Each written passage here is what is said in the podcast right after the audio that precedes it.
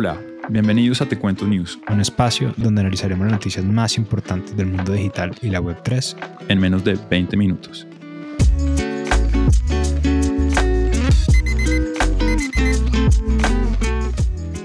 Cami y aquellos que con mucho cariño nos escuchan, muy buenos días a Te Cuento News, hoy 28 de julio del 2022. Peter, y ayer la Fed anunció la subida de las tasas de interés, otros 75 puntos. Por segunda vez en los últimos dos meses, evento que no sucedía desde el 94.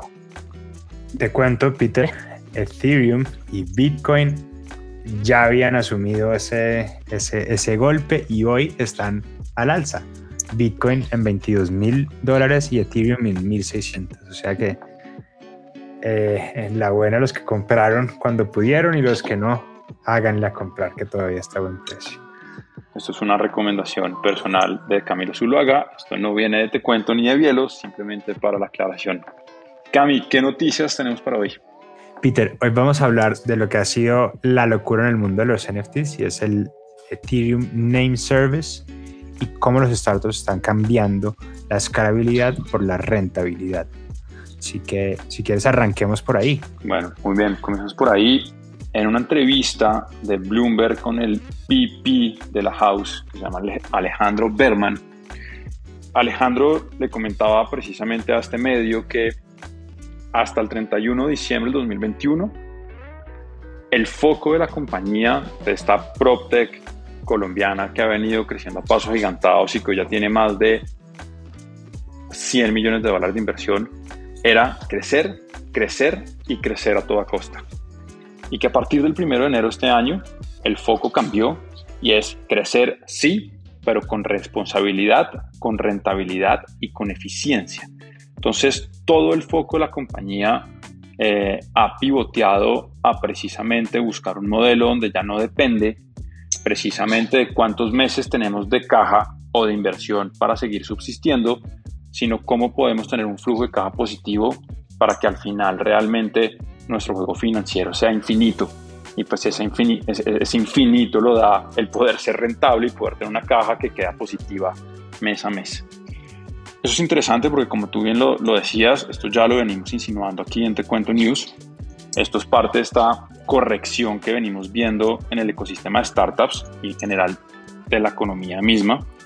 Eh, en donde precisamente no solamente lo estamos viendo en la atracción de dinero, de capital hacia, hacia las startups, como se está poniendo mucho más rígido en términos de cuáles son realmente las métricas y cuáles son realmente eh, la capacidad de demostrar que la startup genera valor en el mercado, sino también estamos viendo cómo las startups se están poniendo en este modo de cómo puedo yo no solamente generar un valor en el mercado, un, un, valor potencial en el mercado, sino convertirme en una empresa rentable hoy para generarle valor a mis accionistas, generarle valor a mi core de negocio para que sea perdurable en el tiempo.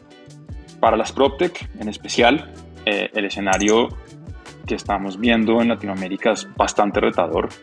Vienen tiempos en, en donde los insumos están disparados, por diferentes factores como devaluación de monedas locales, frente al dólar, por supuesto, como los problemas de las cadenas logísticas de suministros, eh, consumidores mucho más reservados con estas subidotas que están pegando las tasas de interés, con la inflación que está azotando no solamente Latinoamérica, sino el mundo. Y eso también nos lleva a, a entender cómo la innovación, en este caso la innovación para generar un valor diferencial real, entra también a ser clave en este juego de, de las startups, en este, llamémoslo, momento de corrección. Eh, y es así como, retomando con la House, la House anunció ahorita un nuevo servicio que se llama Fraction, que lo que busca es entrar en la captación de vivienda lista para habilitar, convirtiéndose en un mejor aliado en aquellos desarrolladores y constructores de vivienda. Entonces me pareció muy interesante porque lo que venimos precisamente diciendo acá de esta corrección y las implicaciones que tienen las startups, pues ya son las mismas startups las que están empezando a declarar cuál va a ser su estrategia y cómo van a cambiar precisamente ese juego de crecer, crecer, crecer a cómo me vuelvo rentable lo más pronto posible y cómo puedo a partir de la rentabilidad empezar a escalar de manera mucho más responsable y eficiente. Peter, chévere, voy a intentar resumirlo en, me gusta eso que el, mercado básicamente está corrigiendo y si antes la óptica era qué tanto puedes crecer y cuán rápido, ahora la métrica es qué tanto puedes pagar, pues qué tanto ingreso puedes generar y qué tan rápido. Entonces creo que eh, eh, así lo entendería yo. Si, si, está bien como leído. Sí, sí, sí, está muy bien leído y además porque a mí pasa algo y es que hay una métrica en las startups que se llama el runway, que es básicamente cuánta plata tienes tú en meses para poder seguir operando, dando por hecho que las startups pierden plata. Entonces la startup levanta capital y dice, tengo un runway de 18 meses, es decir, tengo plata para seguir operando 18 meses hasta que se me acabe. Y el juego un poco, y el juego un poco era ese, era cómo levanto capital antes de que se termine la plata para volver a tener un influjo y poder seguir creciendo mi startup a pesar de que estuviese dando pérdidas financieras. Entonces, eh, si, hacemos la reflexión, es un crecimiento en otro tipo de métricas, creciendo en potencial, si le queremos llamar así, para no tener una connotación negativa. Entonces, ¿cómo puedo adquirir más usuarios? ¿Cómo puedo eh, llegar a nuevos mercados? Pero el tema financiero y en especial la línea que mide la rentabilidad, que generalmente es la utilidad neta, y es ese flujo de caja positivo, pues quedaba bastante descuidado. Eh, ahora el juego precisamente ya no deja de ser como, ok, ¿cuántos meses me quedan y cómo levanto una nueva ronda de financiamiento? Sino es como yo, por mis propios méritos, me vuelvo rentable y hago que precisamente mi runway sea infinito porque ya no necesito financiación para poder perdurar en el tiempo. Ahora, puede venir más capital precisamente para presionar nuevos canales de crecimiento, pero ya no dependo de este capital para subsistir en el tiempo. Chévere, chévere, chévere, chévere. Los abuelos estarán contentos con escuchar que las empresas tienen que ser rentables otra vez. Qué bueno. Mi papá es el más feliz de todos. Eh, es, es, es, uno de aquellos que nunca ha entendido cómo Rappi sigue existiendo, si Rappi todavía sigue dando pérdidas exuberantes de dinero. Así que sí, yo creo que eh, ese, ese, mindset de las generaciones anteriores, que lo comparto, eh, estamos muy contentos de ver que que el valor vuelve a ser un poco más tangible y real y no como superficial y potencial. Qué bien, qué bien. Peter, ¿tú has escuchado hablar de INS, ENS? No. ¿Qué es eso, Cami? Cuéntanos. Esto se llama el Ethereum Naming Service y es una compañía, se llama Unstoppable, y esta compañía lo que hace es que te adjudica los dominios en, sobre la red de Ethereum. Entonces, es muy comparable como al, al, .com. Es simplemente como la compañía que adjudica eh, quién es dueño de Coca-Cola.com o quién es dueño de pedromejía.com o de tecuentonews.com. Y los últimos meses esto ha sido la locura en el mundo de los NFTs. Te doy un poquito de contexto, uno cómo funciona, uno va y uno compra el dominio .eth y eso básicamente te permite no solo ser ese dominio, ese como que si yo escribo eh, coca-cola.it me lleva allá, sino que también es tu billetera. Entonces, si tú dices que cualquier persona como que, oiga, mándeme plata, se lo puedo mandar a coca-cola.it en vez de tener que mandarlo a estas direcciones de billeteras que son súper complicadas. Pues aquí hemos hablado lo, que, lo importante que son las billeteras con, en este nuevo mundo de la Web3. Y esto, Pedro, ha sido la locura porque por junio, en julio, llegó al tope, o sea, inesperado los NFTs de Unstoppable Domains. Entonces, Unstoppable Domains, la compañía, llegó a la evaluación de un billón de dólares. Amazon.it la semana pasada recibió una oferta de un millón de dólares por la propiedad del dominio.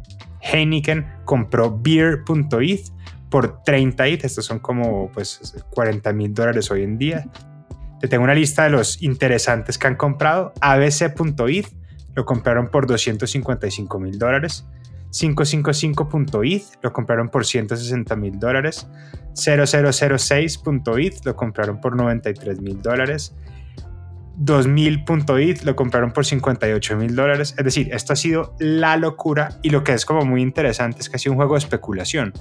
Es todo el mundo comprando hoy con la idea de vender más caro en el futuro. Entonces ha salido el paralelo muy, muy marcado con lo que fue la compra de los dominios hace 20 años, que la gente se, como loca se ponía a comprar guy.com, beer.com, eh, nudes.com y se vuelve, creo que porno.it también, no recuerdo fue la cifra exacta, pero también tuvo una pelea de oferta súper interesante.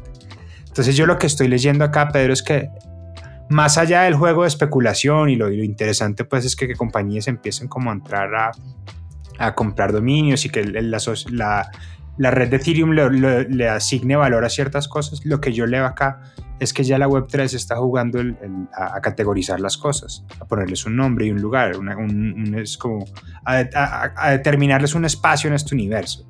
Entonces está súper interesante este tema. Yo compré eh, que es mi nombre pues como de la Web3, compré bielo.it eh, estuve, estuvimos con, con, mis socios mirando y casi todas las empresas, por ejemplo, la TAM ya están cogidas.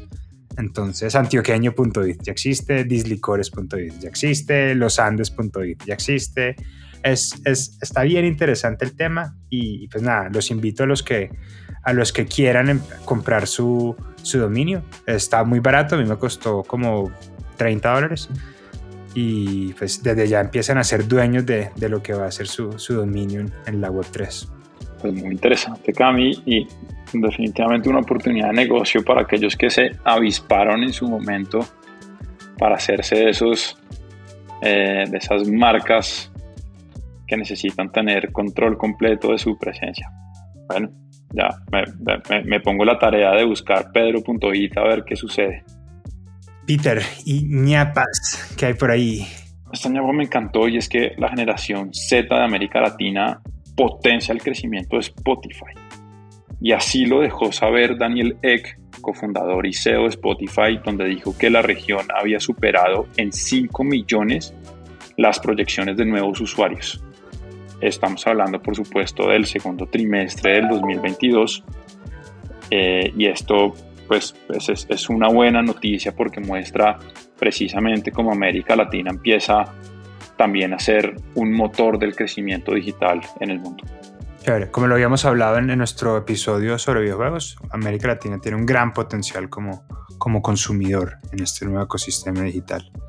Peter, te comparto el dato que nos compartió Pedro Villamizar, uno de nuestros oyentes, sobre Astronea, Astronea es una discoteca en Medellín que se está financiando a punta de NFTs. Astronea necesita 2 millones de dólares para empezar a funcionar. Va a tener cuatro pisos, va a generar 80 empleos directos y va a ser un, un, espacio de 2.100 metros para capacidad de 2.200 personas. Así que a los que les gusta la rumba en Medellín, eh, Astronea NFT está interesante mirarlo. Y es, importante porque es otro ejemplo más de la web 3 llegando a la web 2, ¿no? Eh, no solamente Astronea saca una colección de NFTs porque es cool, sino este NFT va a dar acceso a VIPs, va a dar descuentos especiales, creo que la boleta cuesta la mitad de precio para todos los que tienen eh, o son, son dueños de NFTs de Astronea, entonces pues es interesante esa, es como esa, esa interacción que van a generar con el mundo digital y el mundo físico del entretenimiento. Cami, eh, ya le dijimos, pero pues nada, sigue la Fed subiendo las tasas de interés. Este es un esfuerzo, digamos que muy enfocado en controlar la inflación, pero pues obviamente esto genera unas repercusiones o un sacudón de mercado porque disminuye la capacidad de compra, hace que la gente sea mucho más reservada, eh, cambia mucho este flujo de, de capitales, esto definitivamente impacta el flujo de capitales hacia América Latina, entonces pues vamos a ver cómo, cómo, sigue, cómo sigue respondiendo la Fed y la inflación, que definitivamente cuando en Estados Unidos estornuda, a América Latina le da gripa. Peter, Hello Kitty saca su colección de NFTs y Cool Cats, que son los Hello Kitties del mundo de la Web3, saca nuevos personajes. Así que el mundo de la ternura digital está a la espera de lo que suceda, pues, como entre Hello Kitty y Cool Cats. Muy bien. Y cuéntanos este último ñapa que estoy viendo por aquí en nuestro archivo compartido. Binance demanda a Bloomberg por difamación.